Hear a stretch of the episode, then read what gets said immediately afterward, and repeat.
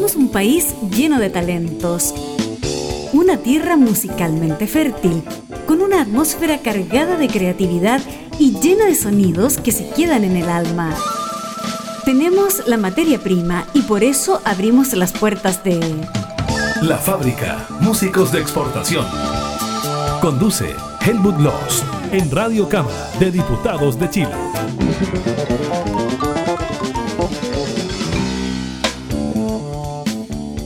Parte un nuevo capítulo, un nuevo episodio, un nuevo podcast de La Fábrica con un montón de emisoras asociadas. Claro, son 37 a la fecha de la grabación de este capítulo, fecha de la grabación de este capítulo que supone fines de mayo del 2021, contexto pandémico, de hecho sea de paso, telemáticamente grabando, conversando, etcétera, etcétera. Y queremos saludar hoy día a las comunas donde hay emisoras que son 37, la mayoría abiertas en FM, algunas repetidoras de esas abiertas, digo radios abiertas, 8 online con oficinas físicas en Chile, obvio, y en las comunas de Valparaíso, Viña del Mar, Quilpué, Villa Alemana, Limache, Quillota, Puchuncaví, Cartagena, la provincia de Petorca, que tiene altas comunas dentro de la región de Valparaíso, Puente Alto en la región metropolitana, San Fernando, Curicó, Linares, Puerto Saavedra, Frutillar, Lanco, Puerto Natales y Punta Arenas. Saludos coanimales y coanimalas para jugar con el idioma y con el lenguaje de radio. Un animal del jazz está con nosotros, ¿ah? que junto a otros dos animales del jazz y de la música regional formaron Triángulo de las Bermudas Trío hace harto rato, ya hace más de 10 años, ya como 11, respecto del momento en que estamos grabando. Como es tiempo web hay que hacer esa precisión. Estamos con Gonzalo Palma, amigo ya a estas alturas, segunda vez que Triángulo de las Bermudas, de hecho con su primer álbum estuvieron y ahora están con el segundo, del cual les vamos a ir contando cosas junto a Gonzalo. Y queremos hablar de, de cosas, primero que todo del trío, segundo del álbum Reencuentro, que es reciente, y de cosas que tienen que ver con la música, con la escena musical y con la escena del jazz en particular en Chile. ¿eh? Cosas que van y cosas que vienen. Primero que todo, Gonzalo, bienvenido a la fábrica una vez más, amigo. Hola Helmut, ¿qué tal? ¿Cómo estás? Oye, un millón de gracias de una vez más aquí en la fábrica. Eh, desde ya agradecerte por esta invitación a justamente a hablar sobre música, sobre jazz, sobre este esto que nos tiene muy contentos, ¿verdad? Como, como agrupación, como banda, de nuestro segundo disco que ya se encuentra disponible en las redes, en las plataformas digitales y que prontamente también lo estamos, vamos a editar en formato físico. Y estamos viendo incluso la posibilidad tal vez de, de, editar, de editarlo en vinilo, ¿por qué no? Bonito. Está como la, la posibilidad, ¿no? Así es que, gracias. acercaría más el, el producto musical, por decirlo así, a los públicos jóvenes. Mira lo que son las cosas de la vida. O sea, lo digo porque nosotros somos de generaciones mayores que los públicos más jóvenes, ¿ya? En resumen. Y los públicos más jóvenes se están gustando del vinilo tal como cuando nosotros éramos adolescentes o algo por el estilo. La historia circular del mundo. Divertido. Eso es, es muy cierto, eso que tú dices. O sea, eh, bueno, claramente las plataformas digitales son bastante útiles y prácticas hoy en día porque efectivamente uno puede expandir el rango de su trabajo a, a otros rincones de una manera ma- más, más rápida, ¿no? Eh, más efectiva. Sin embargo, eh, claro, también eh, nosotros que somos, como tú dices, de otra generación, estamos también con la idea de los formatos físicos, que es lo que uno siempre, ¿verdad? Uno iba a ver el disco, iba a ver las carátulas, eh, después, bueno, después sale el, cassette, sale el CD, pero siempre existía el formato físico donde uno se comía la información de repente de quién grabó, dónde grabó, qué instrumentos se tocaron, quién produjo el disco, etc. Es decir, toda esa suerte de información Claro. que, claro, lamentablemente como que estas plataformas digitales eh, carecen de ese tipo de cosas y a veces lo hacen como muy impersonal también. Mm. Pero sin embargo, son necesarias. Son necesarias, como digo, porque el rango de acción que tiene, cuando tú subes música a una plataforma, inmediatamente te linkea tranquilamente con 25 más. Claro. El rango que tiene Sí, es tremendo. O sea, tu música en estos momentos está en Rusia, está en, en Europa del Este, está Mm. en Asia, está en, eh, en- porque tiene una- eh, te asocia inmediatamente a una cantidad de plataformas impresionante. Claro. Entonces, bajo esos parámetros, obviamente, para nosotros es, es útil, si bien hay toda una discusión de, de muchos músicos que dicen que odian Spotify, que odian esto. Bueno, pero ese es otro criterio. yo entiendo el porqué, Mm. pues, pero eso es una cuestión que tiene que ver con el mercado, lo- de pronto la en términos económicos lo poco que paga, paga Spotify o las plataformas por descarga Mm. Y, y también con un concepto a veces más en el pop, ¿ah? que los músicos del pop andan como muy preocupados de ver en sus dispositivos cuántas descargas tuvieron este mes. o cuán- es una cuestión, una competencia de locos. ¿no? Personalmente nosotros no estamos en esa. Nosotros para nosotros es solo un medio de difusión. Pero bueno, Pero una cosa que agregar breve nomás, y pensando en la gente más joven que está valorando el vinilo o revalorándolo, reconociéndolo, redisfrutándolo, pucha que suena bien el vinilo. Sí. O sea, con sonido como el del vinilo no hay all right. igual ahí yo hago una distinción. ¿ah? ¿Mm? Hay que tener ojo también, hay que tener cuidado. ¿Ya? Bueno, y tú lo debes saber igual por toda tu experiencia, digamos, con radio y qué sé yo. eh, de que a qué voy. Eh, esto de la, de la, de la, de la, de la, de la nueva puesta en, en escena del vinilo y que la gente se está comprando tornamesa en las casas, qué sé yo, me parece fantástico. Esa, esa, ese re- ese- esa, revuelta, esa vuelta, digamos. Pero, pero también, pero también hay que tener ojo porque la edición, es decir, de dónde la generación de ese vinilo. Ya. ¿Por qué? Porque a veces, de pronto, de hecho, hay vinilos que se están se, han se venden en, en- de pronto en kioscos, se vendían vinilos y cosas por el Mm. estilo. Hay, unos, hay algunos por ahí, algunos medios que están promocionando vinilos. Pero de pronto la generación de esos vinilos era, por ejemplo, armado desde el CD. Ujú. Por ejemplo. Ya. Entonces, ¿a qué voy yo? La importancia de captar la- cuál es la generación de la grabación, de dónde viene. Ya. Antiguamente, cuando uno compraba los primeros CD, cuando salió recién el CD, que lo inventaron lo- los alemanes, la Philips, ¿no es cierto? Ya. Eh, tú veías la generación en, en el, en el CD, ¿te acuerdas que aparecía AAD o ADD Cierto, o cosas sí, por el sí, estilo? sí, sí. Claro. Claro. Y eso tenía que ver como el traspaso de generación, vale decir análogo, análogo digital, por ejemplo Correcto. o análogo digital digital. Entonces, si el, eh, si el, si el vinilo hoy en día es D, D, D, o sea, solamente generado a partir del traspaso del mismo Claro. CD, Mm. la verdad, la que, que la calidad que tiene no es la que uno se esperaría de un vinilo, digamos, al que uno está acostumbrado. Muy buen dato. Buenísimo. O sea, Claro. habría que decirle a los jóvenes hablando en chileno, que nos encanta hacerlo porque hay tanto chileno que escucha afuera el programa, o onda que vuelve y todo aquello. ¿Cómo les quedó el ojo?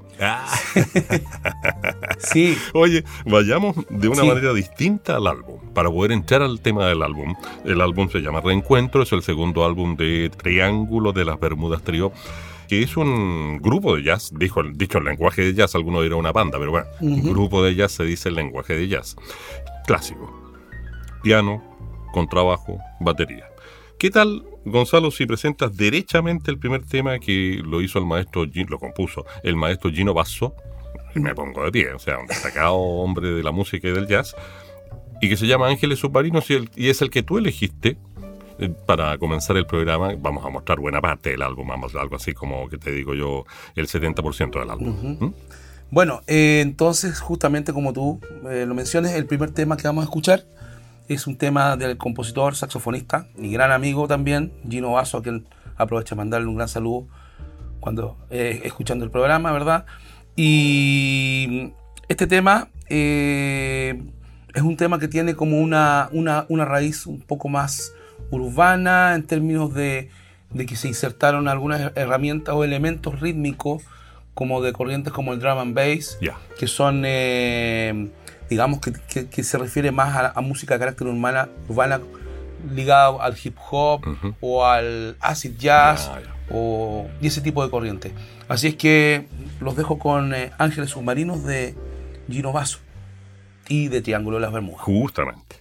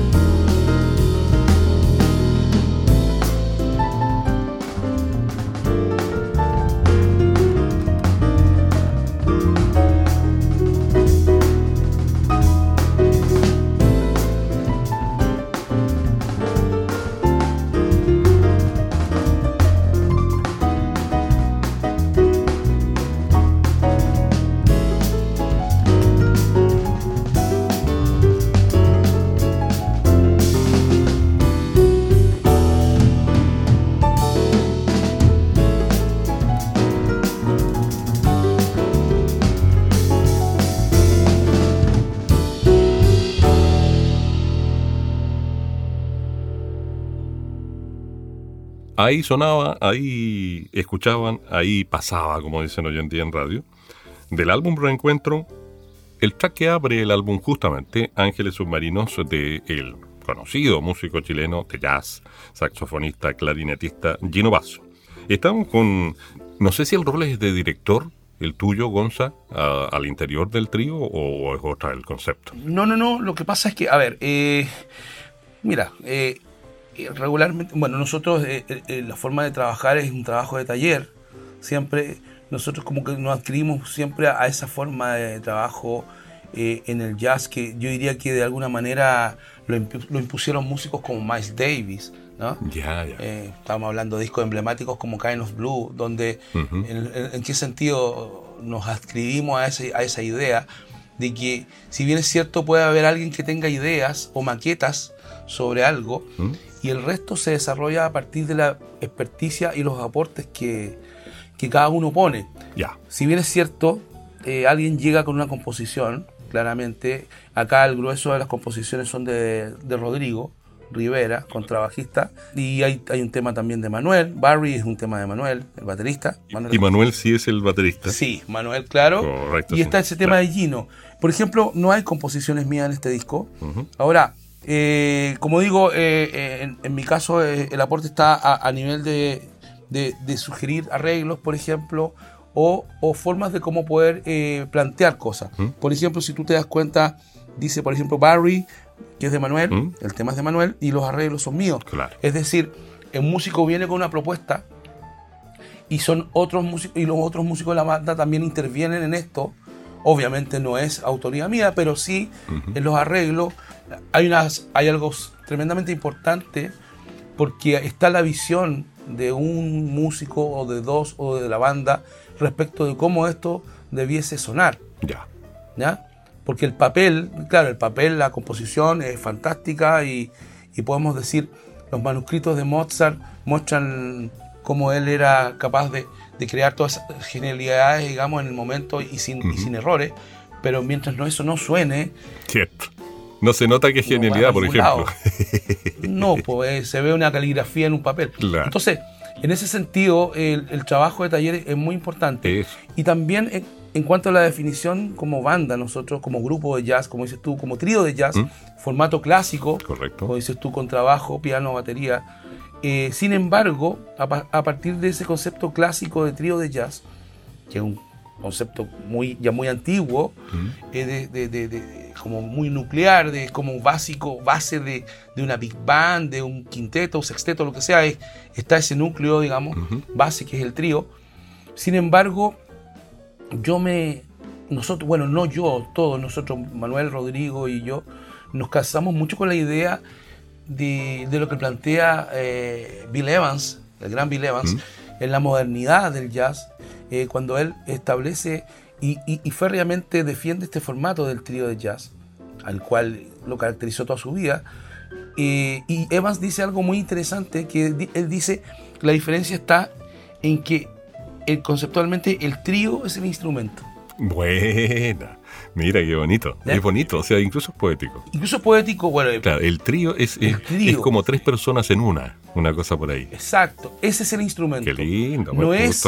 Porque si tú. Yo, yo me puedo encontrar con tríos como el de Oscar Peterson Trío, que era tremendo, pero que eran. El tipo se buscaba un baterista impresionante como Type Penn, o se buscaba un Ray Brown, músicos de primera línea pero que se las, seguían todas. Pero era Oscar el que mandaba y decía lo que había que hacer. Entonces era un poco como el pianista acompañado por un bajista y un, y un baterista. Correcto. En cambio aquí el concepto que, a ti te anima y a ustedes les anima, lo voy a decir en lenguaje futbolístico que es tan universal, es como una delantera con tres estrellas, pero una delantera que funciona. ¿eh? Es verdad, esa es la idea. Y, y por ende, eh, todo lo que se desarrolla en términos de la comunicación, en todo lo que, de lo que sucede al interior, es una cuestión muy, digamos, del lenguaje visual, del lenguaje no verbal, eh, del momento, de la espontaneidad que es esa conexión que queremos desarrollar y que obviamente es algo que uno tiene que trabajar en contexto de tiempo.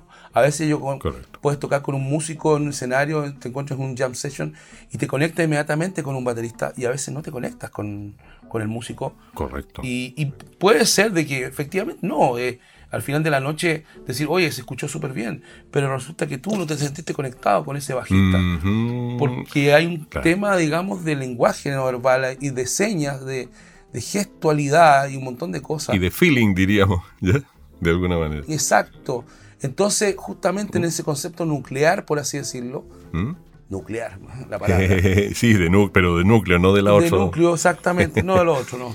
Pero ese concepto nuclear es que justamente se desarrolla como esa, esa unidad, ¿no es cierto?, que es ese único Claro. instrumento. O sea, si tú escuchabas el trío de Evans, guardando las proporciones, no sé, tú escuchabas el primer trío de Evans, escuchabas que Lafaro, el contrabajista Scott Lafaro, que tuvo una prematura muerte, digamos, eh, la interacción, la forma de interactuar con Evans y con, con Paul Motion era, era una cosa impresionante. O sea, era mm, algo tremendamente nuclear, como digo yo, Ya. y, y como que sentó las bases de, de algo que nunca antes se había realizado. Buena cosa. Oye, hay una conexión emocional, para decirlo en lenguaje más sencillo. De Eso, sin duda. Ujú. A propósito de conexión emocional, viene un tema que tiene que ver con conexiones emocionales. Sí. Y ahí le doy el pase gol, maestro, para que usted lo presente, porque es de uno de los integrantes del trío en cuanto a composición, y tiene un nombre que ya llama la atención. E incluso tiene un metro, un compás, ¿ah? Que en el fondo es balseadito. O sea, es- en ese sentido llama la atención. No, no suena como tan yacero, por decirlo así. Mira, eh, a ver, esto es un jazz vals. Eh, ¿Mm? El jazz vals igual eh, es algo que, que, no sé, vuelvo a Evans, de repente ¿Mm? hizo muchos jazz vals, no sé, pues si tú, tú vals, val- eh, Vals for Debbie, Ya. eh, Someday My Prince, My Prince Will Come, qué sé yo, hay, hay un montón de temas que, que son planteados en formato de jazz vals. Vale. Ahora, este tema, Vals para mi padre, ¿Mm? bueno, el disco en general tiene como harta reminiscencia, como, como el grueso de las composiciones de Rodrigo, ¿Mm? eh, tiene harta vinculación con su realidad también, obviamente con la realidad como, como formato, como banda, como grupo, con nuestra, digamos, también nuestra amistad, lo que ¿Mm? nosotros llevamos a cabo, o cómo se realizaron las cosas. Pero sin embargo también está esa, esa cosa intimista de, de Rodrigo, en este caso es un homenaje a su padre.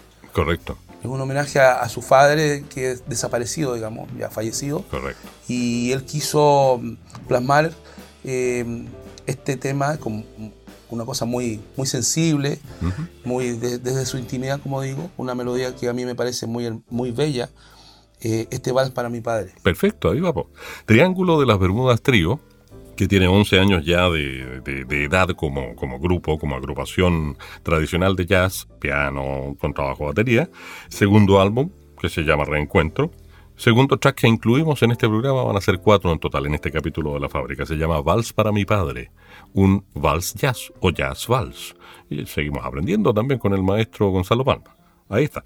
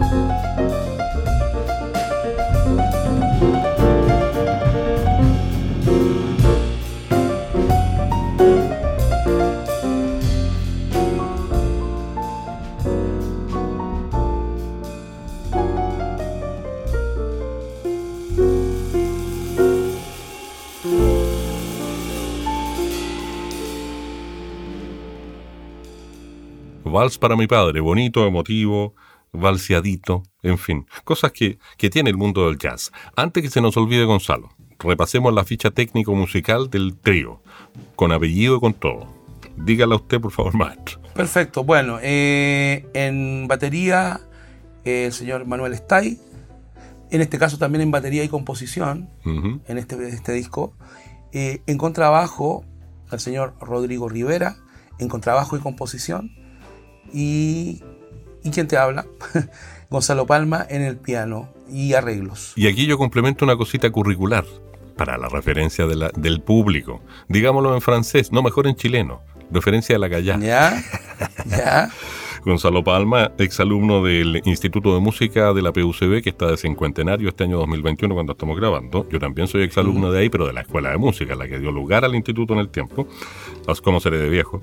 Manuel, También. ¿cierto? Es profesor del Conservatorio de Música de, de la Pontificia Universidad Católica de Valparaíso. Y Rodrigo, profesor del instituto propiamente tal. Hay una diferenciación, son como departamentos distintos. Y somos todos exalumnos del Instituto de Música, ojo. Y a eso quería llegar. Quiero destacar eso porque Al César lo que es del César y al Instituto de Música lo que es del IMUS. Sí, por supuesto. Sí, bueno, yo, yo soy exalumno del instituto también. No trabajo en el instituto actualmente, sino que yo ya hace años que soy profesor de, de otro instituto, que es el Instituto Profesional Escuela Moderna de Música y Danza. Correcto, señor. Sí. Hace ya desde el 99, o sea, un buen rato. Ya. Y también soy coordinador de área, de hecho, de piano. ¿no? Piano y teclado del instituto. Aprovecho de mandar un saludo a mi, a mi casa de estudio, digamos, eh, en, la cual también yo me desempeño profesionalmente. ¿ya? Correcto. Y bueno, con respecto a lo del IMUS que dices tú, exacto, no- nos une a todo eso. Y fíjate que, claro, obviamente nos, el IMUS, más que conectarnos, también, claro, es que todos nos, conoci- nos conocimos claramente por ahí, ¿no? Mm. Eh, a Manuel yo, nosotros nos topábamos. Manuel Manuel estudiaba percusión, me acuerdo, con, con el Tilo. El Tilo González. Me pongo de pie. Sí, claro. Él, él- él, claro, Manuel fue alumno del Tilo un buen rato. Y había todo un semillero ahí de músicos, de bateristas que yo, que yo veía, qué sé yo, eh, Manuel, estaba mm, Jorge Aldayuz, que ya no, eh, qué sé yo, eh, estaba mm, Roberto Zamora, varios con los cuales yo tuve vinculación también haciendo, armando proyectos. Ya. Con Manuel nosotros ya habíamos trabajado antes, en los años 90, cuando nosotros, eh, cuando armamos el trío, eh, un trío que se llama Trío, eh, trío Jazz Valparaíso, Ujú. con Carlos Rosat, Ya, ya. con trabajo, que también es Cierto, del, del, claro. del IMUS, con mi querido y desaparecido Hielo Aguirre, que Ujú. lamentablemente lo perdimos este año, falleció hace Mm. unos, para la época de Semana Santa más o menos. Ya. Eh, gran baterista de jazz chileno, tremendo baterista. Y, y estaba yo en el piano. Y en una instancia determinada, eh, Hielo se va, en su oficio también como pintor, a pintar las islas de Chiloé. Se gana un proyecto Ya. y se va como por dos años, por un lapso de tiempo.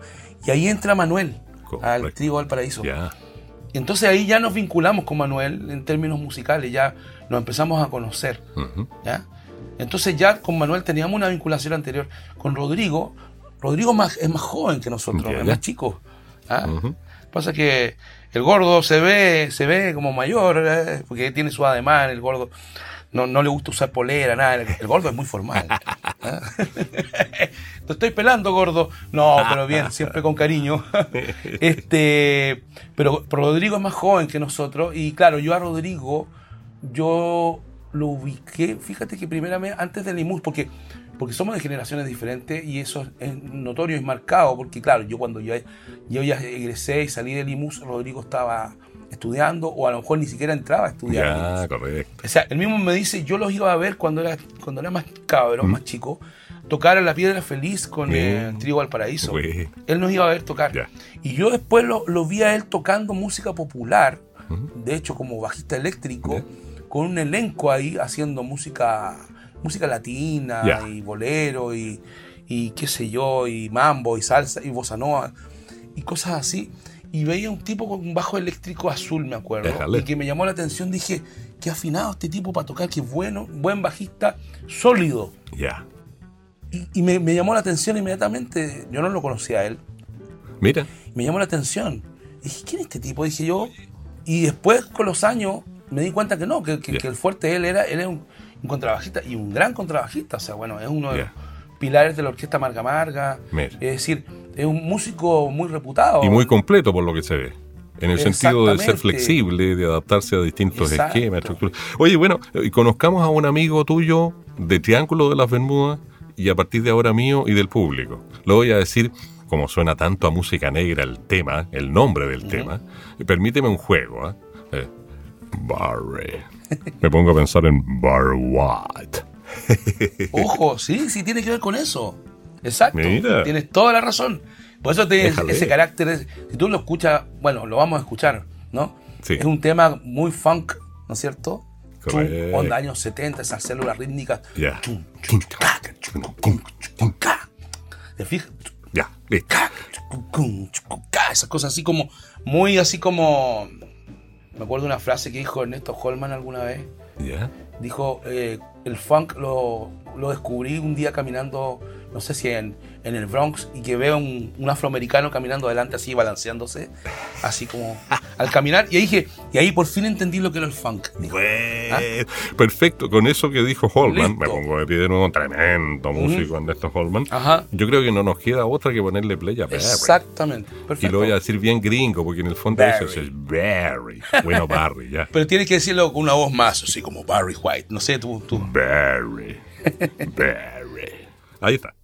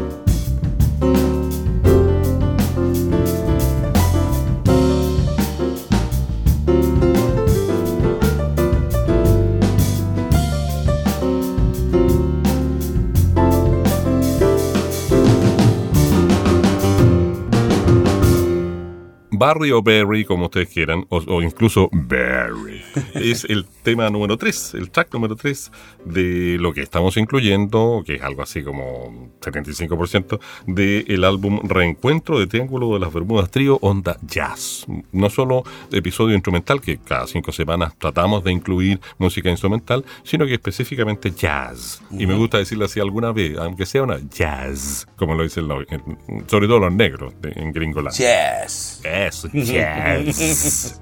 Claro.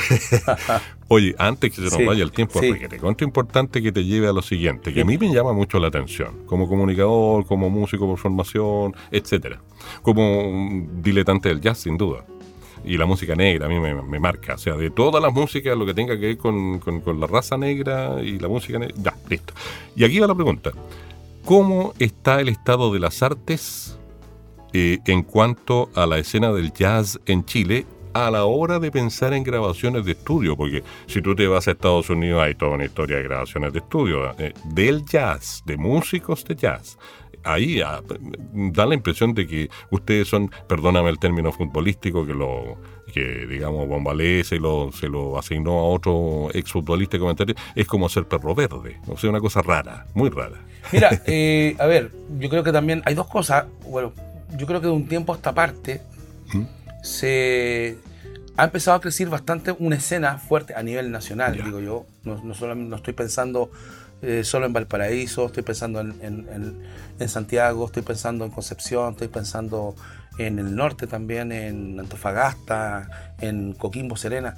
Ha empezado a proliferar bastante la escena jazzística, pero también, claro, tenemos que hacer lamentablemente un corte que tiene que ver con todas estas vicisitudes y situaciones que tienen que ver con, con todo lo que, bueno, desde el estallido social, eh, la pandemia, que obviamente ha, ha causado como un- una detención de todo eso. Sí. Eh, y claro, eh, ha hecho que, que la posibilidad de, obviamente los escenarios en estos momentos no existen prácticamente. Sí, hay, salvo digitalmente. Bueno, el álbum, cortita la introducción, pero solo con el afán de complementar. El álbum Reencuentro fue grabado en contexto pandémico Sí. o estallido social más pandemia, eh, con poco ensayo, eh, más de- menos de lo que ustedes esperaban, los retomaron. O sea, eh, el álbum Reencuentro es una. tiene heroicidad, voy a usar una palabra antigua, tiene heroicidad en sí mismo, en el proceso. Ya. Claro, lo que pasa es que, como tú bien dices, hay, hay un ejemplo claro. Eh, grabar, nosotros nos disponíamos, ya habíamos llegado a, a- a acuerdo a hacer todo lo que teníamos que hacer, queríamos hacer un, un nuevo disco y justamente se suscita esta situación de la pandemia y claro, y efectivamente lo que pasó es que quedó todo como en las ideas, la planificación y nos fuimos para adentro en cuarentena Claro. y no, nada que hacer, y reuniones vía Zoom, eh, qué sé yo, audios, llamadas telefónicas, pero no teníamos la posibilidad de juntarnos a revisar trabajo de taller, ni a ver eh, propuestas de repertorio, nada, nos enviamos partituras y todo, pero eh, mira, me parece que podría ser así, pero, pero esa instancia de poder estar comunicado, de poder estar en la sala de ensayo Sí. y poder, eh, es, es vital para un músico. Entonces, claro, en tiempos de pandemia, yo diría que hay que hacer como una distinción, porque antes que eso, antes de- de- del estallido social y de la pandemia, porque como que transcurre todo junto prácticamente, Sí, correcto. había una escena, creo yo, cada vez más fuerte con el tema del jazz en Chile. Yo creo que la sigue habiendo, pero está, en estos momentos, como digo, está como fondeada, así como escondida. Pero disculpa que te contrapregunte, ¿qué tanta banda de jazz o grupo de jazz, y no, no hablo de las big bands, hablo de grupos más bien, los grupos pequeños, los grupos base, que eh, graban discos? que graban discos, la verdad, claro, bueno, no, no, no tantos, pero bueno, pero es mucho más comparativamente a, a 10 años atrás. Ah. Porque existe, existe la tecnología ahora para poder tener tus máquinas en tu casa, poder tener eh, acceso a buenos micrófonos, eh, tener, bueno, procesar todo a partir de, de los computa del computador y, y- y un montón de aplicaciones y programas que, que pueden dar correcto. le pueden facilitar al músico eso. De, de hecho, se está, tú ves que se hace mucho streaming de, digamos, en video, qué sé yo, con audio, Claro. por, por las redes. O sea, es que es lo que se está moviendo hoy en día. Es decir, gracias a la tecnología ha, ha permitido eso. Ahora, claro que en términos de, de- de generar como un mercado del jazz así Mm. fuerte, como, como pudiese ser en Nueva York Mm. o, o- o en, un país europeo, no sé, o, o pienso en el mismo Italia, que, que tiene, hay un mercado tremendo. Eh, yo diría que estamos todavía años luz de eso. O sea, Pero se ha progresado. se ha progresado, sí, sin duda se ha progresado. Bueno. Y está habiendo interés. Hay festivales de jazz que se han planteado y se están perpetuando en el tiempo. Ya. Y otra cosa importante también, eso que tú dices, eh, las big bands, o sea, que es un formato complejo, son hartos músicos, Claro. 20 a 25 músicos. Eh, hay un interés por armar, y sobre todo músicos jóvenes. Acá hay una big band bien Mm. importante que está funcionando ¿Cierto? y que suena muy bien, que, que es la situación de calle Big Band. Correcto que estuvo en la fábrica, sí. Son tremendos músicos, les mando mi saludo a, Sí. a Tomás Díaz y a todos, que son grandes músicos y, y un esfuerzo súper dantesco de, de poder llevar a cabo ese formato y mantenerlo y mantener a la gente ahí, Correcto. sobre todo estos tiempos. Sí, sí, sí. Y en general, eh, en, en muchas partes, y ellos se conectan muy bien con otras big bands de otras regiones, es decir, está habiendo un movimiento fuerte. Tú ves que hay mucha circulación de músicos, bueno, en temporadas normales, ¿Mm? tú vas por la calle en Valparaíso y ves un montón de, de músicos circulando con tumbadoras, con bajo en la espalda, con contrabajos colgando en la espalda, etcétera, etcétera, etcétera. O sea, eh, hay una circulación de bandas, no solamente de jazz, sino de, en general de, de varios géneros musicales, de mucha gente que está armando proyectos y ensayando. Bueno. Y eso me parece fantástico O sea, esperanzador. y esperanzador. sí. Bueno, llegó el momento de cerrar el programa, como siempre lo hacemos musicalmente, y va a ir el track que le da el nombre al álbum cerrando. ¿eh? Son tracks de jazz que son largos, la- las más de las veces. Pero antes de eso, Gonzalo, evidentemente aquí tenemos que hacer marketing, porque el marketing eh, no, es, no es pecaminoso, es necesario, es útil. ¿Dónde? ¿Cuándo? eh, a qué hora, en qué plataforma, etcétera, etcétera, escuchar, seguir, conocer, reconocer a Triángulo de las Bermudas Trío. Bueno, nos pueden encontrar en muchas plataformas digitales, eh, en Spotify, en Tidal, en Apple Music, en YouTube Music, en Claro Music, en muchas plataformas. Mm, Se me olvida, el resto son, son muchas, como digo. ¿Mm? Eh, nos pueden encontrar en eh, eh, como Triángulo de las Bermudas Trío y ahí van a encontrar nuestro trabajo, van a encontrar nuestro primer disco, Zona Alta, Zona Baja, y van a encontrar también nuestro segundo producción que está recién salido al horno, que es Reencuentro, ¿no? De ahora del 2021. Fantástico. Así es que por ahí ¿Mm? y prontamente, Ya, y prontamente también eh, lo vamos a tener disponible en formato físico. También en el formato físico está con el código QR, palabra muy de moda hoy día. con ¿ah?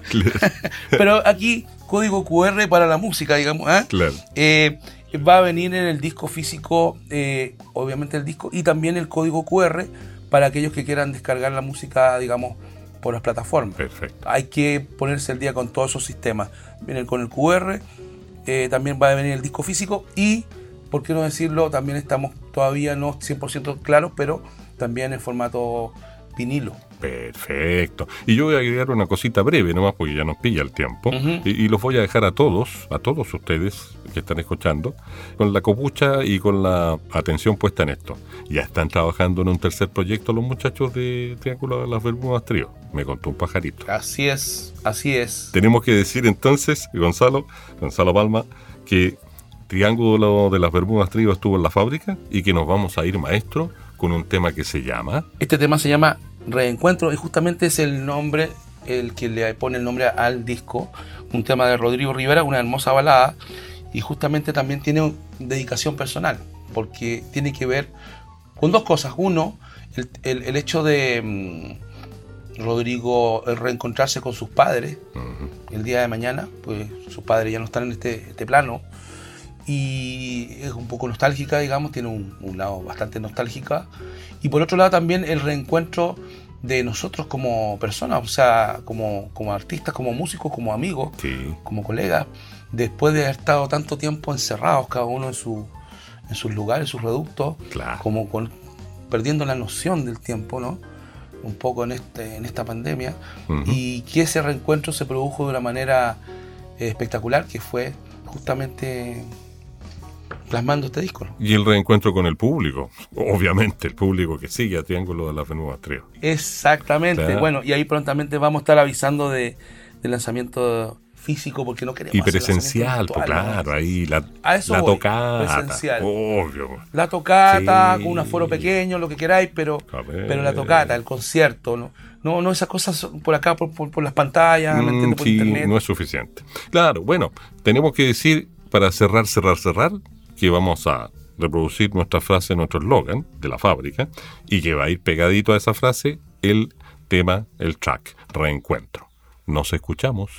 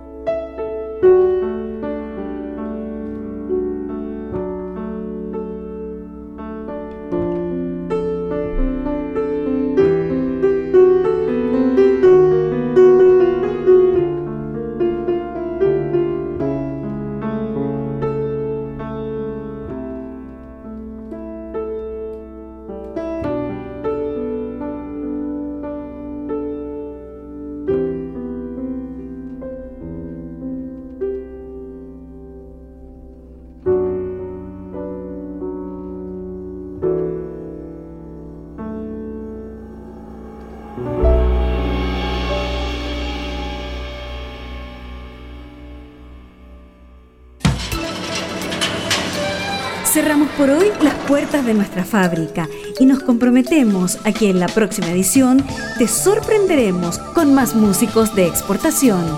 Hasta pronto. Esta es una producción de la radio de la Cámara de Diputados de Chile.